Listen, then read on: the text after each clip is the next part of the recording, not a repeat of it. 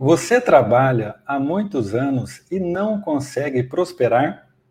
Você conhece alguém que trabalhou nos últimos 5, 10, 20 anos, às vezes até mais, e não conseguiu prosperar financeiramente? Se você respondeu sim a essas perguntas, é muito provável que essa pessoa esteja na corrida dos ratos. Essa corrida é muito bem representada nessa imagem, que é trecho de um filme. Aqui nós vemos ratos amontoados indo trabalhar em um metrô lotado. Mas o que de especial acontece nessa cena? Nós vamos desvendar essa imagem daqui a pouco ao longo do episódio. No episódio de hoje, nós vamos explicar o que é a corrida dos ratos, por que escapar dessa corrida e, principalmente, como escapar dessa corrida em glória, o próprio nome já nos diz que não é uma corrida na qual nós queremos estar, corrida dos ratos. É uma corrida da qual nós queremos escapar. E, além disso, hoje nós vamos analisar cinco tipos de personalidades financeiras e você vai ter a oportunidade de identificar qual é a sua personalidade financeira dominante. Então, eu vou analisar quais são os pontos fortes de cada personalidade e quais são os pontos que podem ser melhorados para nós sairmos de uma vez por todas da corrida dos ratos e irmos em direção definitivamente à prosperidade financeira. Eu sou o Rodrigo Flur, seja muito bem-vindo ao Happy Hour da Riqueza. O episódio de hoje é Corrida dos Ratos. Então, um brinde a todos nós e sempre avante! Vejam só, o que é a corrida dos ratos exatamente? O episódio de hoje foi inspirado nesse livro aqui, O Pai Rico, Pai Pobre, do autor Robert Kiyosaki. E vejam que interessante o que ele nos diz. O autor nos diz que o ser humano, na parte financeira, é movido por duas emoções principais. Uma delas é o medo. É o medo da falta de dinheiro, quem nunca ficou angustiado, preocupado com dinheiro? E uma outra emoção que afeta muito as pessoas na parte da vida financeira é o desejo. O desejo de ter coisas incríveis que só o dinheiro pode proporcionar, como, por exemplo, uma viagem legal, uma moradia adequada, uma refeição em um bom restaurante e às vezes até comprar aquela bebida que nós tanto, tanto gostamos. A grande questão é que o autor diz que as pessoas, de forma geral, elas reagem a essas duas emoções de uma forma que não é adequada. As pessoas, as pessoas fazem o seguinte: vejam só, as pessoas, em geral, sentem medo de não ter dinheiro e, porque sentem esse medo, começam a trabalhar. E uma vez que começam a trabalhar, elas ganham dinheiro e com o dinheiro e com o dinheiro que elas ganharam, elas vão começar a realizar os seus desejos. Mas aí acontece um problema: a pessoa gasta todo o dinheiro para realizar os seus desejos e fica sem dinheiro. E aí ela volta a ter medo porque está sem dinheiro e volta a trabalhar novamente, motivada pelo medo. E ela ganha dinheiro. O que ela faz com esse dinheiro? Vai realizar novos desejos gasta todo o seu dinheiro, volta a ter o medo e aí entra nesse ciclo que é chamado de corrida dos ratos, que é esse ciclo de trabalhar, ganhar dinheiro, gastar tudo, ficar com medo, trabalhar novamente, ganhar dinheiro, gastar tudo para realizar os desejos. Esse ciclo ele perdura por às, vezes, por às vezes cinco anos, dez anos e às vezes por várias décadas, e a pessoa não consegue prosperar financeiramente. E aqui entra uma grande questão: existe um problema nessa equação. Olha só que frase interessante que o Robert Kiyosaki nos diz. Robert Kiyosaki diz que emprego é uma solução de curto prazo para um problema de longo prazo. Qual é o problema de longo prazo? É que nós vamos precisar de dinheiro até o último dia da nossa vida para nos manter, para sobreviver e também para realizar nossos desejos. E o emprego, ele apenas produz renda, às vezes momentânea, para o mês seguinte, sendo que a pessoa acaba gastando todo o dinheiro e não produz renda que é capaz de sustentá-la pelos anos vindouros. Uma conta que eu sempre faço, por exemplo, eu imagino que eu vou viver por 100 anos. Eu nem sei se eu vou viver tanto, tanto tempo assim, mas eu prefiro errar para mais.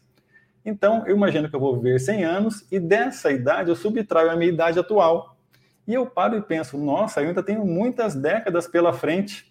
Será que eu estou encontrando atualmente um problema de longo prazo condizente com esse problema que também é de longo prazo ou estou vivendo apenas no momento presente com a solução de curto prazo, que é o emprego. Então, aqui, um problema se estabelece. Né? Nós temos uma, um problema de longo prazo, mas encontramos apenas uma solução de curto prazo que nos coloca na corrida dos ratos. Como é que nós podemos fazer para quebrar esse padrão?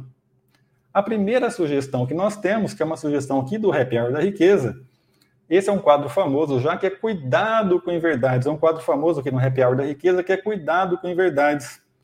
E o que é a inverdade? É, muitas pessoas se auto-enganam, proferem verdades para si mesmas, dizendo, por exemplo, que dinheiro não é tudo. E quem foi que disse que dinheiro é tudo? É óbvio que dinheiro não é tudo. Algumas pessoas também dizem, isso é muito comum, dizem que não querem que dinheiro seja o seu objetivo principal na vida. Mas quem foi que disse que dinheiro é o objetivo principal na vida de alguém? Né? O dinheiro é apenas um meio para realizar coisas incríveis, não é um fim em si mesmo. E uma frase que eu vi recentemente que me chamou muito a atenção foi: dinheiro não é importante. Isso me chamou muito a atenção porque, além de ser uma inverdade, porque dinheiro é sim importante, essa frase também denota um erro de raciocínio lógico. Olha só, essa pessoa, imagina só que uma pessoa gosta de viajar. E para viajar, muitas vezes nós precisamos, às vezes, comprar uma passagem aérea, reservar um hotel, e para isso nós precisamos de dinheiro. Só que a pessoa diz o seguinte: eu gosto de viajar, logicamente ela precisa de dinheiro para viajar, mas ela diz que dinheiro não é importante. Logo, além de ser uma inverdade, é também um erro de raciocínio lógico. Então, a primeira sugestão, nós temos que encarar o dinheiro como algo sim que é importante, pois o dinheiro permite não só que a gente sobreviva, mas que nós consigamos também realizar os nossos desejos ao longo da nossa vida. E uma, o que o Robert Kiyosaki diz no livro Pai Rico, Pai Pobre, ele diz que uma das causas que levam as pessoas a não prosperarem financeiramente e que levam as pessoas a entrarem na corrida dos ratos é a ignorância. Ignorância não no sentido pejorativo, mas sim no sentido de desconhecimento. As pessoas são ignorantes na parte de educação financeira e investimentos. Porque nós não recebemos educação financeira, por exemplo, na escola, Muitas vezes a família também não possui educação financeira e por esse motivo não nos repassam, porque também não sabiam. Outras instituições que também poderiam fazer um papel importante na sociedade de divulgar a educação financeira também não o fazem. Né? Então, a maioria das pessoas acabam sendo ignorantes na parte de educação financeira. E veja que interessante, pessoal. Nós não podemos ter vergonha de dizer que nós somos ignorantes em algo. Né? Eu, por exemplo, eu gosto muito de idiomas. Um idioma que eu gostaria de aprender, por exemplo, é o russo. Né? E se eu desejo aprender russo, eu preciso, o primeiro passo, eu preciso admitir que eu sou ignorante em russo, ou seja, eu desconheço esse idioma. E se eu desejo aprender esse idioma novo, eu vou precisar me dedicar. Assim como muitas pessoas, por exemplo, são ignorantes, ou seja, desconhecem a parte de educação financeira. Segundo Robert Kiyosaki, esse é o principal motivo que leva as pessoas, às vezes, a trabalharem por anos, décadas e não acumularem riqueza. E uma cena muito emblemática para representar essa questão da corrida dos ratos é essa daqui. Vejamos. Aqui nós vemos um senhor que está nessa roda, né, que é uma roda típica daqueles ratos que ficam em laboratório, que eles correm, correm, correm, não saem do lugar, embora despendam muita energia. Essa imagem está simbolizando esse senhor que está correndo atrás do dinheiro nesse círculo vicioso chamado de corrida dos ratos. Ele trabalha motivado pelo medo de ficar sem dinheiro, produz renda, gasta tudo que tem para suprir os seus desejos, fica sem nada e o ciclo se repete infinitamente por anos e décadas. E tem uma outra pessoa aqui, um outro senhor que está analisando quem está na corrida dos ratos ele, esse senhor talvez nunca tenha estado na corrida dos ratos, ou talvez tenha saído e fica observando alguém que está nessa situação, trabalhando, trabalhando arduamente, acordando cedo, mas que não consegue produzir riqueza para si e para sua família. Ele fica até com um semblante assim: nossa, isso não faz sentido, não consigo ver sentido no que essa pessoa está fazendo. Essa é uma forma de interpretar essa imagem. Mas tem uma outra forma que eu acho até mais interessante, que é a seguinte: imagine só que esse senhor é o mesmo senhor que está na roda e que está observando, só que em momentos diferentes da vida. Em determinado momento, esse senhor ele percebeu que ele estava na corrida dos ratos e ele, que está aqui fora, está observando sua própria vida, observando o seu passado, pensando: nossa, eu já trabalhei por tantos anos, o que aconteceu que eu não consegui acumular riqueza? E ele fica até perplexo, é, em dúvida, por que ele não conseguiu. Né? E ele percebe que ele estava nesse mecanismo da corrida dos ratos. Esse mecanismo acontece quando a pessoa percebe que trabalhou por muitos anos, não acumulou riqueza e se vê naquela situação e ela acaba se sentindo, olha só, em um labirinto. E é interessante, pessoal, porque quando nós analisamos essa situação e percebemos que às vezes estivemos por algum tempo na corrida dos ratos, isso é positivo, porque perceber que nós temos um problema é o primeiro passo para solucioná-lo. Mas é natural que as pessoas acabem se sentindo em um labirinto e não conseguem encontrar saída. Mas aqui eu tenho uma ótima notícia para dar, que é a seguinte: os labirintos possuem saída. Eu até por curiosidade comecei a pesquisar como é que se faz para sair de um labirinto, um labirinto real mesmo. E eu vi que uma das formas é colocar a mão e tateando, por exemplo, uma das paredes do labirinto. Eu poderia colocar essa mão na parede direita, por exemplo, do labirinto e nunca perco contato com o labirinto, de forma que em um momento eu vou conseguir sair do labirinto. Eu achei bem interessante. Essa técnica a técnica para sair de um labirinto simples, mas se for para sair de um labirinto mais complexo, existem outras técnicas mais avançadas. Mas enfim, se por acaso alguém se sente um labirinto, a grande notícia é essa: os labirintos eles têm saída, eles não são um beco sem saída. Então, a primeira solução para uh, sairmos da corrida dos ratos, segundo o livro Pai Rico, Pai Pobre, é edu nos educar financeiramente, aprender sobre investimentos pra, para que nós passamos, passemos a conhecer sobre educação, educação financeira e investimentos que é justamente o propósito aqui do Happy Hour da Riqueza. Hoje é o 18º episódio nós sempre tratamos de educação financeira, investimentos, prosperidade e liberdade. E um dos itens que me chamou muito a atenção com relação à prosperidade financeira é a questão da personalidade financeira. Vejamos, nós temos cinco tipos, eu vou mostrar aqui cinco tipos de personalidade financeira e vamos, por favor, tente verificar se você se encontra em um, se você se adequa, se, se você consegue identificar qual que é a sua personalidade financeira dominante. A personalidade, né, pessoal, que é o padrão que nós usamos para pensar, para sentir e para, para agir com relação a algo. Então, agora eu vou mostrar os cinco tipos de personalidade financeira. Você vai tentar identificar qual é a sua, a sua personalidade financeira dominante. Então, eu vou mostrar quais são os pontos fortes e o que pode ser melhorado em cada um desses tipos de personalidade. O primeiro tipo é bastante interessante, é a personalidade dos grandes gastadores. Grandes gastadores que são pessoas que gastam de uma forma exagerada, possuem um padrão de vida muito elevado em comparação ao patrimônio que possuem. E aqui tem uma informação importante, que a medida da prosperidade, a medida da riqueza não é a renda, não é quanto uma pessoa ganha, mas sim o seu patrimônio, ou seja, quanto ela consegue acumular com aquela renda que ela produz. E o exagerado, ele tem um padrão de consumo muito elevado em relação ao seu patrimônio. E por que, que são os grandes gastadores? Porque são gastadores que realmente compram uma, casas, mansões de luxo, carros de luxo, são itens que realmente são muito custosos. E é bastante. Uh, e nós conseguimos observar pessoas que são assim na sociedade, e algo que as caracteriza é o seguinte: são pessoas que talvez tentam se autoafirmar através do consumo. Elas procuram, ah, através de sinais exteriores de riqueza, se apresentar assim para o mundo. Talvez gastam até para impressionar as pessoas. É, isso é natural, isso acontece na sociedade, e hoje nós vamos ver que esse tipo de comportamento, às vezes, tem o seu lado positivo, e vamos mostrar quais são os pontos de melhora. Tá? E com relação aos grandes gastadores, vejam só. Se eu fizer uma pergunta para vocês, alguém comprar um carro de um milhão de dólares caracterizaria essa pessoa como um grande gastador? A resposta é depende. Se essa pessoa, por exemplo, possuir um patrimônio de 100 milhões de dólares, ela comprar um carro de um milhão de dólares é condizente com o padrão que ela possui. Logo, essa pessoa não seria considerada um grande gastador.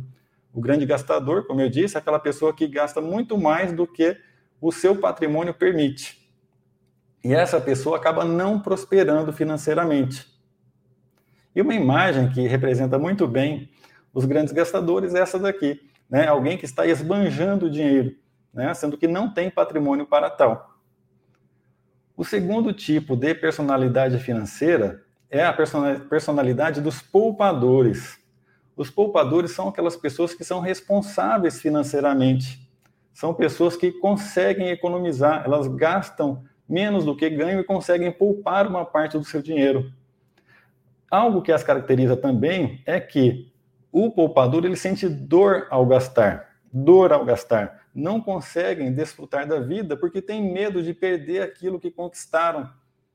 São pessoas, às vezes, que, tem, mesmo tendo muito dinheiro, tendo economizado bastante, acabam não sendo pessoas prósperas, no sentido mais amplo, pois não conseguem desfrutar do patrimônio que construíram. Nós vamos verificar daqui a pouco também os pontos positivos e o que pode ser melhorado nesse tipo de personalidade. E um exemplo que eu encontrei para exemplificar os poupadores é esse rapaz aqui, o Alan Harper, que é um personagem desse seriado, um seriado antigo já, Two and a Half Men, Dois Homens e Meio, cujo pano de fundo desse seriado, um dos panos de fundo é justamente a corrida dos ratos. E o Alan Harper, ele é um poupador ao extremo, a ponto de ser mesquinho. O Alan Harper, por exemplo, é muito engraçado ver algumas cenas. Ele é o tipo que vai ao restaurante e esquece a carteira. Olha só que coincidência, pessoal. Ele saiu para jantar para alguém e justamente naquele dia ele esqueceu a carteira. Veja só, sendo que na verdade ele tem um pote de dinheiro escondido no quarto. Eu já vi essa cena no seriado. Olha só como que funcionam as coisas. Um outro tipo de personalidade financeira é a dos compradores. Os compradores são pessoas que, grande, que sentem grande satisfação emocional ao gastar. As pessoas compram por uma recompensa emocional, às vezes por uma carência emocional, compram por, compram por prazer.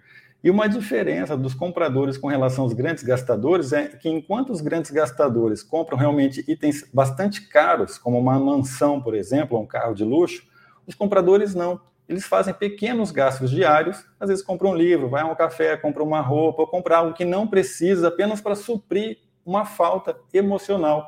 Os gastos são mais modestos, mas cuja soma acaba sendo bastante relevante, o que impede que o comprador tenha dinheiro separado para investir. Essa imagem simboliza muito bem a satisfação emocional de um comprador. Nós podemos ver aqui essa pessoa que está muito satisfeita, feliz por ter feito as suas compras. E um outro tipo de personalidade financeira é a dos devedores. Os devedores, pessoal, que eu estou representando aqui, tem a ver com a personalidade, não é uma questão de uma dívida pontual mas são aqueles devedores crônicos que não conseguem viver sem uma dívida, não conseguem viver sem uma parcela para pagar. São pessoas que carregam em dívidas por anos. E não é que essa pessoa gasta por uma questão de prazer, como é a questão do comprador, uma, ou por uma questão de se mostrar para a sociedade através dos bens, como é dos grandes gastadores, não. É apenas uma displicência mesmo. A pessoa não pensa na vida financeira e investimentos. Para ela, esse mundo é inexistente. Né? E para quem acompanha um pouco a questão da, da, psicanálise, da psicologia, nós sabemos que algumas pessoas, até inconscientemente, elas nutrem, né? Elas nutrem, alimentam algum tipo de problema que tem. Então, o devedor, por exemplo, é, é até possível acontecer dessa pessoa tirar a dívida, ela não conseguir, não conseguir emocionalmente viver sem uma dívida, pois ela precisa da, daquele problema para viver. Olha só como que funciona. E um exemplo que nós temos para representar os devedores é o seu Madruga, né, personagem lá do seriado Chaves, que sempre deve aluguel para o seu barrica. Ele é um devedor crônico. E o último tipo de personalidade financeira é a personalidade que é considerada ideal. É a personalidade dos investidores. Investidores são pessoas que estão plenamente conscientes da sua situação financeira, têm uma relação muito saudável com o dinheiro, produzem renda, gastam, satisfazem seus desejos financeiros, mas também são responsáveis para poupar e investir para acelerar o processo de uh, prosperidade financeira. E a imagem que eu, que eu escolhi para representar os investidores são os super-heróis, a Mulher Maravilha e o Super-Homem. Por quê, pessoal? Porque eu acredito que os investidores, quem se torna investidor, acaba, de certa forma, se tornando um super-herói. Porque são pessoas que conseguiram dominar a si mesmos. São pessoas que amadureceram, por exemplo, emocionalmente. Não têm a necessidade de gastar por uma questão emocional, mas sim gastam de uma forma consciente e saudável. E são pessoas também que amadureceram também intelectualmente, né? porque investimentos é, de uma certa forma, um assunto complexo. Nós temos que nos dedicar para aprender sobre educação financeira e investimentos. Então, aqui nós temos os cinco tipos de personalidade financeira. Eu espero que você tenha conseguido identificar qual é a sua personalidade financeira dominante atualmente. E agora eu vou mostrar quais são os pontos fortes de cada um desse, de cada uma desse, desses tipos de personalidade, quais são os pontos que podem ser melhorados para irmos em direção à personalidade ideal, que é a personalidade do investidor. Vamos começar pelos grandes gastadores. Os grandes gastadores têm um ponto muito positivo, pois eles são arrojados, eles não têm medo de risco. Como eles têm grandes desejos, uma ambição, uma ambição grande, eles arriscam para conseguir aquilo que eles almejam. Isso é muito saudável, eles perseguem de fato aquilo que eles desejam. Porém, os grandes gastadores têm que tomar muito cuidado com relação ao risco, pois eles podem correr o risco da ruína. Às vezes a ambição é tão grande que eles correm riscos que podem tirá-los do jogo. São riscos que são extremamente perigosos que às vezes a pessoa pode perder tudo que investiu e às vezes até ficar devendo. E assim perdem casa, perdem carro e às vezes até desestruturam sua família. Então, os grandes gastadores são arrojados, o que é positivo, mas devem realmente ser um pouco mais contidos na questão de risco e dos, dos gastos exacerbados. Com relação aos poupadores, é um ponto muito positivo é que são pessoas responsáveis financeiramente. Porém, o poupador, ele, ele deve, ele tenta eliminar o risco dos investimentos e até o risco da vida. O poupador, de forma geral, tem muito medo de investir. E ele tenta eliminar o risco dos investimentos da vida, coisa que é impossível, pois a vida e os investimentos trazem risco consigo. O que nós podemos fazer é aprender a correr o risco da forma correta, administrar o risco. Não tem como nós eliminarmos o risco o risco ele estará sempre presente no mundo dos investimentos na nossa vida de forma geral. E o poupador tem uma aversão extrema ao risco a ponto de ele falar o seguinte, que bolsa de, de bolsa de valores é um cassino. Ele critica aquilo que ele não compreende, como esse universo novo que está surgindo, surgindo agora, como das criptomoedas, sendo que, na verdade, é uma resposta emocional que ele dá né, a algo que ele desconhece. Então, uma sugestão, uma recomendação para os poupadores é, aos poucos, começar a investir. Começa pequeno para controlar o risco, se perder, perde pouquinho, e assim começa a aprender sobre investimentos, porque nós aprendemos algo quando nós temos skin in the game, né, pessoal? É quando nós temos a pele em jogo e colocamos realmente nosso dinheiro para trabalhar. Mas comece pequeno. Com relação aos compradores, né, são pessoas que, de forma geral, têm a mente aberta para aprender sobre investimentos, não tem esse medo que os, os que os poupadores têm, por exemplo, mas os compradores, como eles acabam gastando bastante em pequenas compras, acaba não sobrando dinheiro para investir. Então, uma sugestão para os compradores é, por exemplo, anotar todos os gastos, de forma que ele consiga ter uma, uma fotografia da sua vida financeira, dos seus gastos, para que ele consiga perceber que ele, tá, que ele está gastando em demasia, às vezes até naquilo que não precisa, e assim falta dinheiro para investir. Então, essa é a sugestão aí para os compradores. Com relação aos devedores, tem uma sugestão que eu acho bastante interessante e até um pouco contratuitiva quando nós escutamos pela primeira vez, que é o seguinte: uma sugestão que tem naquele livro, O Homem Mais Rico da Babilônia, que é um livro excelente sobre educação financeira, uma leitura fácil, uma leitura assim atrativa, agradável de se fazer, que é o seguinte: esse livro sugere que as pessoas que são devedores, até devedores crônicos, devem começar a investir mesmo tendo dívidas. Porque o mais importante para o devedor é ele desenvolver o hábito de investir. E esse livro diz o seguinte, que ao desenvolver o hábito de investir, a pessoa toma consciência desse novo universo, de forma que a move para realmente quitar as suas dívidas definitivamente e entrar num círculo de prosperidade financeira. Com relação aos investidores. Então, se você já é um investidor, parabéns, tá? você realmente atingiu aí a personalidade financeira que é considerada ideal, porque tem uma relação muito boa e saudável, produtiva com o dinheiro. E a sugestão que nós temos é continue aprendendo sobre investimentos. Então, se, por exemplo, você conhece alguém que já investe no Brasil, uma sugestão é começar a investir nos Estados Unidos. Começa pequeno, começa com pouco, né, para conhecer esse novo mercado. Não fique parado. Uma, uma, outra sugestão é aprender sobre as criptomoedas, que é esse mercado pujante e promissor que está surgindo. Então, com relação aos investidores, parabéns e continue aprendendo. E algo muito interessante, pessoal, é que as pessoas, de forma geral, quem tem as personalidades aqui, grande gastador, poupador, comprador e devedor, essas pessoas acreditam que ganhar mais dinheiro seria a solução definitiva para os seus problemas financeiros.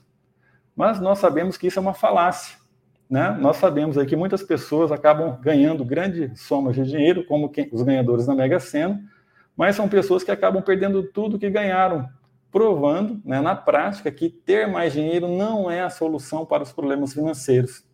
Uma solução para os problemas financeiros talvez seja ganhar mais dinheiro aliado a uma mentalidade adequada, eu vou mostrar um caso agora que eu vivenciei lá na Coreia do Sul para mostrar essa questão na prática, de que mais dinheiro não é a solução. Uma das marcas aqui do Happy Hour da Riqueza é esse conhecimento intercultural. Então, hoje eu vou trazer um conhecimento lá da Coreia do Sul. Vejam só, aqui nós temos a imagem do nosso querido Brasil, né, um país de dimensões continentais, e na imagem ao lado nós temos o mapa do leste asiático, e aqui especificamente a Coreia do Sul. Né? A Coreia do Sul, pessoal, que é um país diminuto em área, tem apenas um terço da área do Mato Grosso do Sul. Olha só o quão pequena é a Coreia do Sul, e sendo que a maior parte do território sul-coreano é formado por montanhas, ou seja, não é, não tem um ambiente propício para a produção. E mesmo assim, os coreanos conseguem ser muito produtivos a, a ponto de que eles ultrapassaram o Brasil em termos de PIB. Hoje o PIB da Coreia do Sul é maior do que o Brasil, embora a Coreia do Sul tenha uma área tão pequena e tenha uma população de 50 milhões de habitantes, ao, ao, redor de 50 milhões de habitantes, ao passo que o Brasil tem mais de 210 milhões de habitantes. Vejam só que discrepância em termos de tamanho, de área e de população, e a Coreia do Sul consegue ser muito uh, produtiva. Isso faz com que a sua população seja próspera financeiramente. Mas olha só como essa questão de ganhar mais dinheiro não é a solução. Eu estava estudando lá na Coreia do Sul, né, estava fazendo mestrado, e era um sábado de manhã eu fui até a aula. Eu, eu gosto de chegar cedo aos ambientes, cheguei cedo lá na, na, na, sala de aula, peguei o meu café, já tinha feito meu trabalho, já tinha estudado, e fiquei aguardando né, os colegas e o professor chegarem. Aí sentou um coreano do meu lado, nós começamos a conversar. E adivinha sobre o que nós conversamos? Conversamos sobre dinheiro. E ele me relatou que ele tinha uma vida muito próspera, ele tinha um apartamento muito bom, um carro muito bom, ele era casado, tinha filhos e tinha uma vida assim realmente bastante rica, deu a impressão. Mas é uma contradição é que olhando para ele eu vi que ele estava extremamente cansado, ele estava exausto. Os coreanos, de forma geral, eles trabalham excessivamente. É algo que nós brasileiros talvez nem consigamos imaginar. É muito mais do que um brasileiro trabalha. Em termos de pressão, de produtividade. Tá? Nesse sentido, em termos de produtividade. Ele estava muito exausto e, e ele me falou o seguinte: eu estou querendo mudar é, para uma, uma cidade aqui, para uma cidade inteligente aqui na Coreia, que são as, as, chamadas Smart Cities. Smart Cities são cidades coreanas, cidades inteligentes que uh, são muito tecnológicas. E quem mora nessas cidades tem um status assim social bastante elevado. Fala, nossa, eu moro em uma Smart City. E esse colega estava trabalhando ainda mais do que ele já trabalhava, e olha só, com família, fazendo uma pós-graduação no sábado de manhã, e ele queria aumentar o padrão de vida dele. Ou seja, veja, veja que ter mais dinheiro não é a solução. Porque a solução, é o que eu fico imaginando, né? No caso desse coreano, se ele pegasse esse dinheiro, em vez de mudar, aumentar o seu padrão de vida, se ele comprasse, por exemplo, algum apartamento de aluguel, se ele investisse de forma que ele saísse da corrida dos ratos e entrasse aqui no que eu chamo de círculo virtuoso. O círculo virtuoso que é formado por trabalho, a pessoa é, é formada por trabalhar, ganhar dinheiro e investir. veja que tem uma diferença aqui com relação à corrida dos ratos. Então, a sugestão aqui do Happy Hour é, em vez de gastar tudo, aprenda realmente a, a, a talvez a ganhar mais, mas controlar os gastos de forma que a pessoa comece a investir. E assim entrando nesse círculo virtuoso. Então vamos ver que para começar a investir, a solução não é mais dinheiro, mas sim um comportamento em relação ao dinheiro.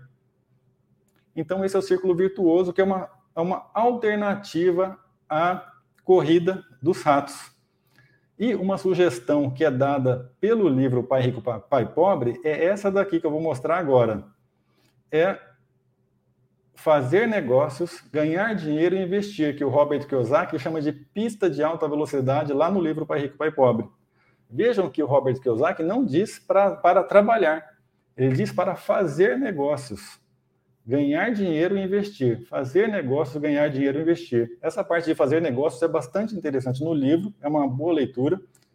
E o Robert Kiyosaki diz o seguinte: veja só, o mundo precisa de profissionais. Né? Então é bom que as pessoas traba trabalhem, só que as pessoas colocam o trabalho como fim último da sua vida, de forma que elas ficam na corrida dos ratos, de forma que as pessoas podem trabalhar para começar a gerar renda e que depois disso elas podem também fazer negócios.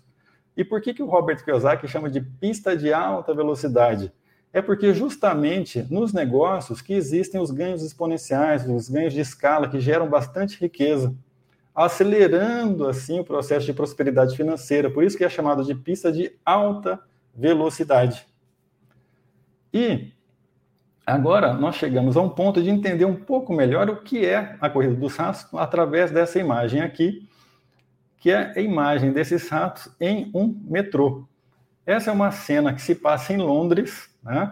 Como que nós sabemos que se passa em Londres? Olha só.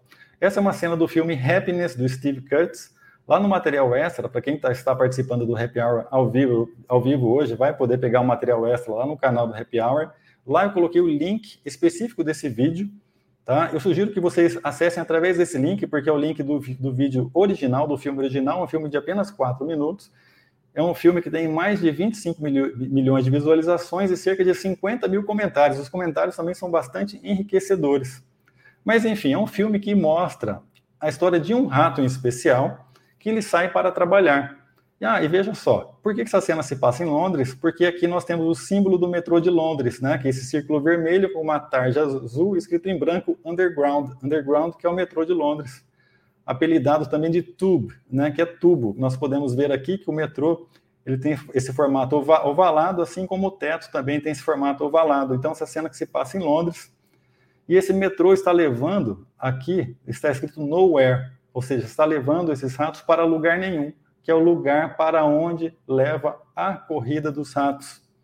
E quando você for esse, ver esse vídeo, eu sugiro que você preste atenção nessas três questões. Qual é o objetivo do rato? Como ele tenta atingir o objetivo? E se ao final ele consegue atingir o objetivo. Então, quando você for assistir a esse vídeo, preste atenção nessas três questões. E aqui, pessoal, nós estamos vendo uma cena que é de uma peça de ficção, é um filme, né, de apenas quatro minutos. Mas vejam só essa, essa cena transposta para a vida real. Olha só, essa aqui é uma foto no metrô de Londres. Né, nós podemos ver aqui o valado, né, essa cena é caracteristicamente do metrô de Londres. E aqui nós podemos ver pessoas que acordam cedo, trabalham arduamente por anos, décadas a fio e que por, por essa questão de desconhecerem educação financeira e investimentos, né, por não conhecerem a sua personalidade financeira, às vezes por se auto-enganarem, por proferirem verdades para si mesmos que dinheiro não é importante, por exemplo, acabam ficando nesse círculo vicioso da corrida dos ratos, às vezes por toda a vida. Então, a, a questão da corrida dos ratos é interessante pelo seguinte: nós estamos vendo aqui Londres, que é uma cena de metrópole, né, um metrô lotado, mas isso pode acontecer no campo, por exemplo, né? pode acontecer no interior, porque a corrida dos ratos está onde? Está na nossa mente. Então, quem percebe que está na corrida dos ratos, inicialmente fica um pouco abalado, fala: Nossa, como eu não consegui prosperar durante tantos anos, mas fique tranquilo, porque ter noção dessa realidade é o primeiro passo para mudar a vida daqui para frente. É até uma libertação mental. No episódio de hoje, nós vimos o que é a corrida dos ratos, por que escapar da corrida dos ratos porque é uma, é uma, é uma corrida que não faz sentido, né? E, principalmente, como é que nós escapamos da corrida dos ratos? Como é que nós escapamos? Então, nós paramos de nos auto-enganar, né, dizendo que dinheiro não é importante. Educando, a gente pode uh, nos educar, nós podemos nos educar financeiramente, aprender sobre investimentos, ajustando a nossa personalidade financeira para a personalidade financeira do investidor e começando na prática a investir. Né? Pessoal, eu sei que o episódio de hoje ele pode ser assim bastante impactante para algumas pessoas, o que é muito positivo. Conhecemos, é, quando nós conhecemos bem, muito bem nossa realidade, isso é muito bom. Né? Então nós podemos mudar, às vezes, ajustar nossa vida daqui para frente. Então, uma mentalidade sempre positiva, sempre avante, em direção à prosperidade financeira. Nós vamos fazendo os ajustes e a vida é assim, né, pessoal? Tentativa e erro, a gente vai aprendendo e vai nós podemos ir, fa ir fazendo os ajustes necessários para melhorarmos e irmos em direção à prosperidade financeira, de forma que a partir de agora nós consigamos, através do nosso trabalho, através dos negócios, consigamos prosperar financeiramente, acumular riqueza e ir em direção à riqueza. O aprendizado é sempre constante, então algumas pessoas digam: Nossa, Rodrigo, parece que é muito tarde para começar. Pessoal, nunca é tarde, a vida é sempre daqui para frente, nós vamos aprender até o último dia da, da nossa vida para sempre. Espero que vocês tenham gostado de participar do episódio. Então, se você gostou, você pode seguir o Happy Hour da Riqueza nesses canais. Você pode me seguir também ah, na, nas redes sociais. E se você gostou do episódio, deixa um comentário nas redes sociais dizendo o que foi que mais chamou a sua atenção no episódio de hoje. É, o seu comentário ele tem um valor muito grande para mim. Eu leio todos e respondo a todos os comentários. Pessoal, muito obrigado. Até a próxima e, como eu sempre digo, sempre avante.